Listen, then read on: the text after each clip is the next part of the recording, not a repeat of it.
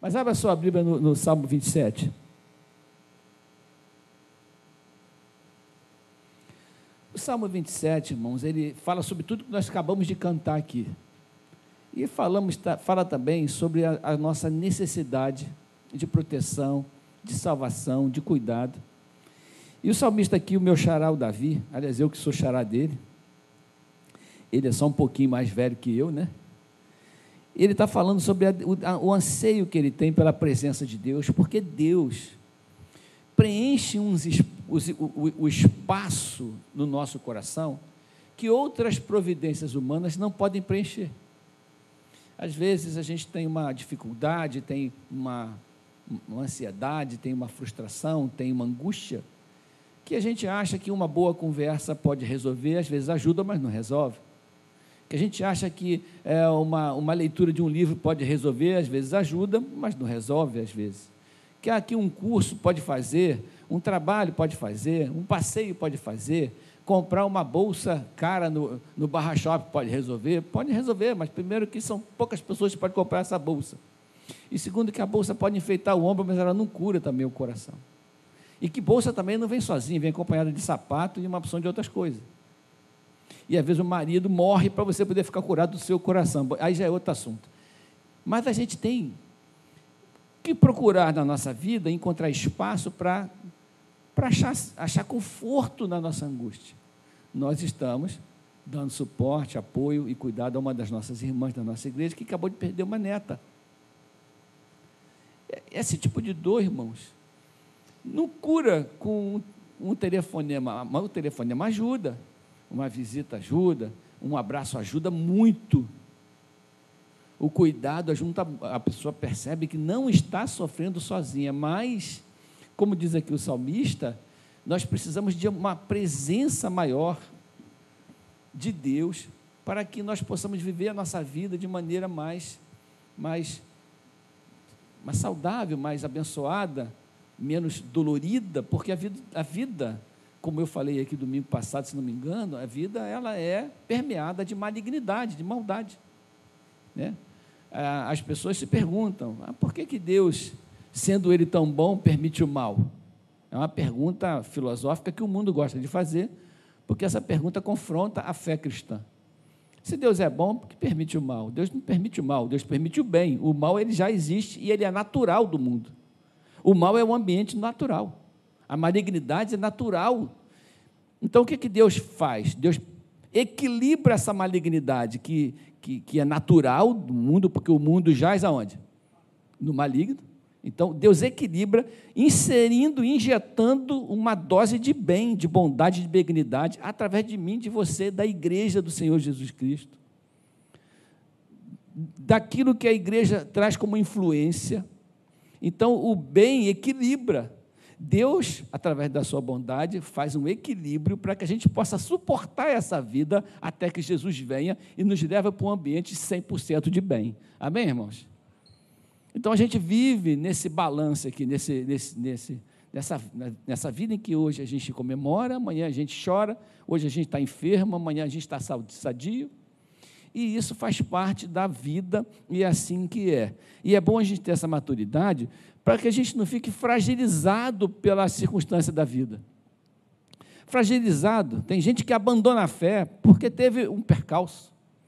Tem gente que abandona a fé porque imaginou uma coisa e Deus não fez aquilo que ele imaginou. Porque as pessoas colocam muito na conta de Deus os desejos dos seus próprios corações. Ah, Deus falou comigo. Isso é uma frase muito ouvida no meio cristão. Deus falou comigo, mas às vezes é o nosso coração que está falando, é a nossa mente que está falando, é o nosso desejo. Então a gente precisa ter esse discernimento da vontade de Deus. Então o texto começa dizendo assim: O Senhor é a minha luz e a minha salvação. Olha o clamor, o anseio dele. Deus é a minha luz e a minha salvação. Quer dizer, se eu vivia num ambiente de escuridão, o Senhor é a minha luz e a minha salvação. De quem terei medo? Você tem medo de alguma coisa? O medo que a gente pode trazer para a nossa vida desse texto é o medo daquilo que não é físico mas daquilo que é espiritual, daquilo que a gente não pode controlar, daquilo que tem a ver com as nossas emoções, das nossas batalhas internas. Nós temos dois inimigos, os inimigos externos a nós e o inimigo que é o nosso próprio eu, que mora dentro de nós, a nossa carne que a gente tem que dominar, a nossa vida que a gente tem que controlar. E quando nós não estamos bem com, a nosso, com o nosso coração, com a nossa alma, quando nós estamos meio conturbados por dentro, a gente acaba gerando problemas fora de nós, não é verdade? A maioria das vezes que a gente tem conflito com pessoas, esses conflitos são gerados por conflitos internos. Quem está em paz consigo mesmo, dificilmente perde a paz com qualquer pessoa que seja, porque quando um não quer, dois não brigam, já diz o, o ditado.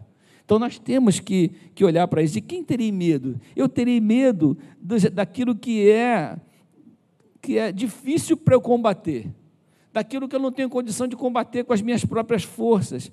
E ele fala: O Senhor é a minha fortaleza, é a fortaleza da minha vida, a quem temerei? Se o Senhor é a, é a fortaleza da minha vida, é tudo isso que me assombra.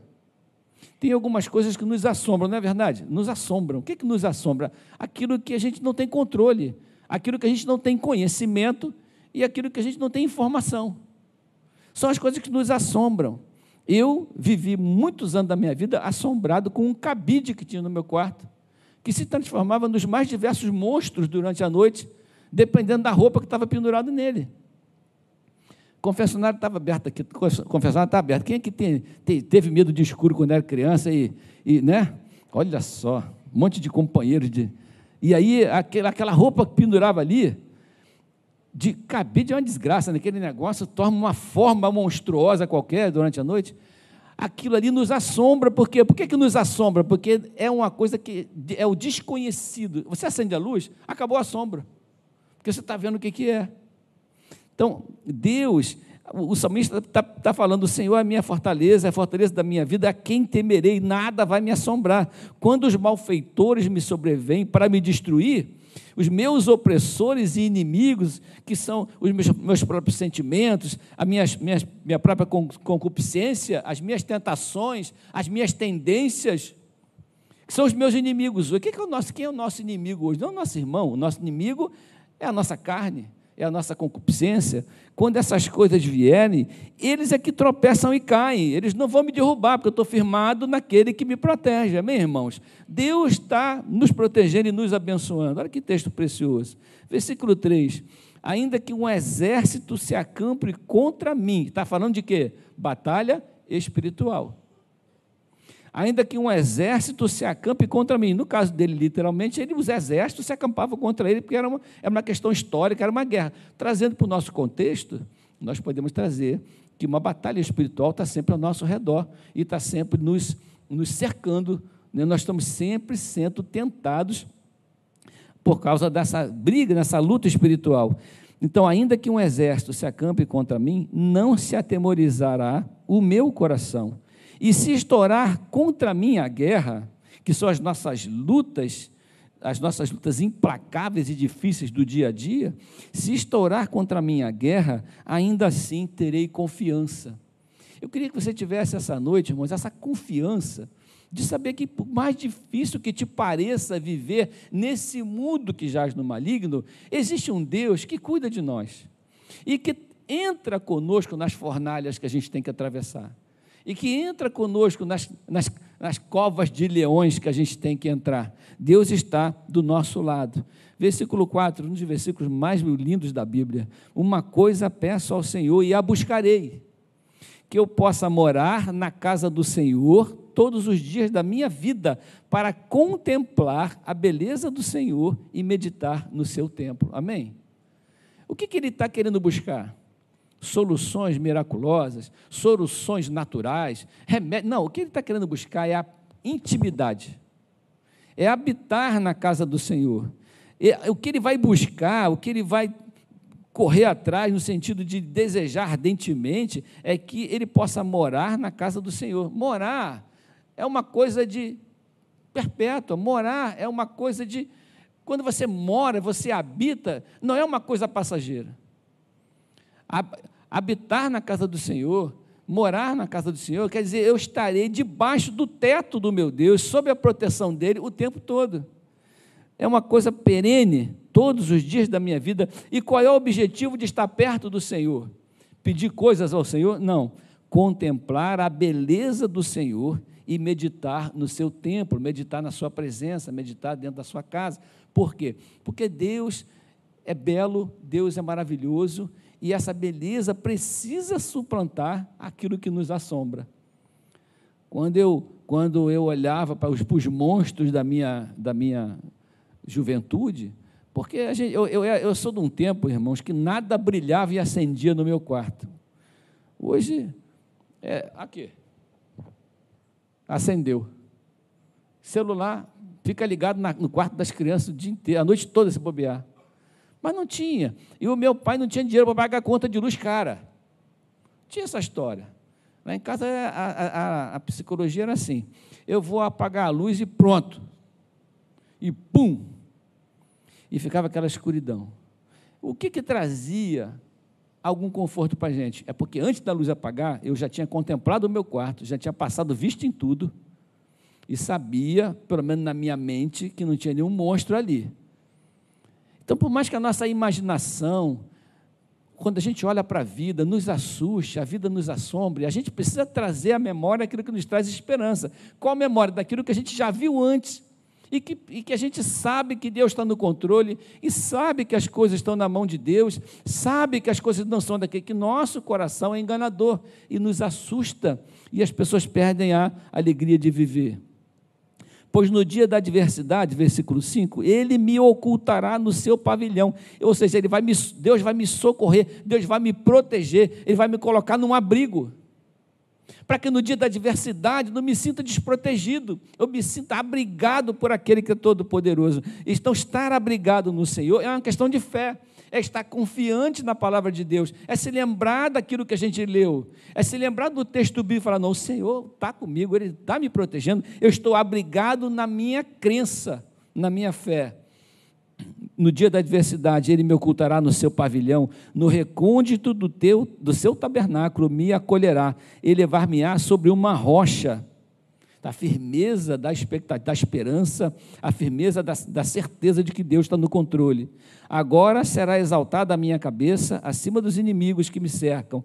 No seu tabernáculo oferecerei sacrifício de júbilo, cantarei e salmodiarei ao Senhor. Agora ele está falando sobre a sua oferta, porque ele contempla o Senhor ele percebe a grandeza de Deus e o seu coração deseja ofertar ao Senhor salmodiar o Senhor, colocar ao Senhor o seu cântico, colocar ao Senhor o sacrifício do seu corpo, a pureza das suas intenções, a sua vida santificada, negar-se a si mesmo. Isso é uma coisa que, apesar de ser uma coisa neotestamentária, está sempre presente em todos os cantos da palavra do Senhor né? Agora será exaltada a minha cabeça acima dos meus inimigos, no seu tabernáculo oferecerei sacrifício de júbilo, de alegria, e cantarei e salmodiarei ao Senhor. Esse cara que está cantando aqui é o mesmo que está com medo no primeiro versículo. Ouve, Senhor, a minha voz, eu clamo, compadece-te de mim e responde-me. Ao meu coração me ocorre, buscai a minha presença. Buscarei, pois, Senhor, a, sua, a tua presença. Eu acho esse, versículo muito interessante, porque ele é um diálogo dentro do mesmo versículo. Olha só, ao meu coração me ocorre. Ele ouve uma voz dentro do seu coração. Que voz é essa que ele ouve no seu coração? Diz o quê? A segunda frase: Buscai a minha presença. É o Espírito Santo falando conosco. E aí ele responde: Buscarei, pois, Senhor, a tua presença. Então tem um diálogo dentro desse versículo ele percebe no seu coração que o Senhor está convidando a ele, que ele tenha intimidade com Deus. É o Senhor chamando a intimidade, buscar a minha presença. Você já ouviu isso? A gente ouve isso. Que a gente, você sabe que, que você precisa da presença de Deus, da intimidade com o Senhor, e o Senhor fala: buscar a minha presença, se aproxime de mim, venha estar comigo. Diz, diz lá em Tiago 4 que quando eu me aproximo do Senhor, o Senhor se aproxima de mim. Antes desse texto, ele diz: resisti ao diabo e ele fugirá de vós. Esse foi o tema que a gente estudou ontem no grupo de homens. Então, são dois movimentos diferentes. Se eu resisto ao diabo, ele foge de mim. Mas se eu me aproximo de Deus, ele vem a mim. Então, Deus está propondo uma, um movimento de contrapartida. A gente se aproxima dele, ele se aproxima de nós. Ao meu coração me ocorre buscar a minha presença. Você está aflito, está com medo, está ansioso, está temeroso, está assustado, está perdido, está doente? Buscai a minha presença, porque a minha presença vai preencher os vazios da sua vida. De repente, a minha presença pode até não tirar você da fornalha, mas vai deixar, vai impedir que a fornalha te queime, acabe com você, destrua você. É o quarto homem da fornalha se oferecendo para todos nós, para que nós o alcancemos, nós o busquemos e a nossa vida seja plena. Versículo 13. Eu creio que verei a bondade do Senhor na terra dos viventes. Depois que ele faz toda essa conjectura no seu coração, a conclusão que ele chega, eu creio que verei a bondade do Senhor na terra dos viventes, aqui neste lugar. A bondade do Senhor não está guardada para o céu, ela está derramada sobre nós, aqui, onde a gente vive, mesmo no ambiente de malignidade em que nós estamos vivendo mas a bondade do Senhor, ela está plantada aqui. Eu creio que verei a bondade do Senhor na terra dos viventes. Espera pelo Senhor e tem bom ânimo e fortifique o teu e fortifique-se o teu coração. Espera, pois, pelo Senhor. Esse é o último versículo. Espera pelo Senhor. Fortifique o seu coração. Deus vai se manifestar na terra dos viventes na sua vida, amém? Deus vai trazer a bondade do Senhor, vai permear a sua vida, não importa o quanto de, de, coisa de dureza que você enxerga na sua vida, a bondade do Senhor vai ser derramada na sua vida. Esse texto me traz paz, irmãos. Porque não é toda hora que a gente está bem, tem dia que a gente está. E eu falo dia, representando às vezes um tempo, uma etapa da nossa vida em que a gente está vivendo dramas mas a bondade do Senhor, ela está presente. Fala para o seu irmão do lado assim: a bondade do Senhor está na sua vida, meu irmão. A bondade do Senhor está na sua vida. Deus está cuidando de você. Tem de bom ânimo. Amém? Tem de bom ânimo. Anime-se, porque Deus está conosco.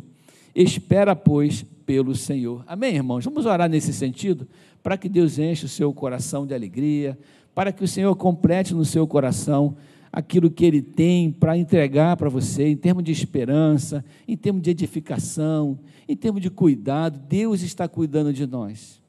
E isso é muito importante para o nosso próprio coração. Fique de pé comigo, vamos orar. E depois eu quero propor um movimento diferente aqui, já que o grupo de louvor está subindo. Vamos orar, Pai amado, muito obrigado, porque o Senhor tem falado conosco sobre esperança. E nós oramos aqui agora mesmo, com toda a igreja aqui na frente eu inclusive, em que nós colocamos diante de Ti os nossos problemas e nossos dramas. O, o, o Davi, o salmista, ele está dizendo que apesar de tudo que ele vive, dos seus inimigos, daquilo que o assusta, que o atemoriza, que o assombra, ele confia no Deus da, do seu coração. Ele confia no Senhor e nós também confiamos em Ti. Nós queremos nessa noite que o Senhor abençoe essa igreja, abençoe as famílias, abençoe essas pessoas que estão vivendo dramas, que estão atemorizadas, que estão assustadas, as que não estão aqui, Senhor, também, as que estão vivendo dificuldades, Senhor, que elas não têm nenhum controle sobre essas dificuldades, que precisam de um remédio sobrenatural. Então, que a tua bênção, o teu socorro esteja sobre nós. Nós oramos e te agradecemos em nome de Jesus. Amém. Você pode dizer um amém bem alto? Amém. amém.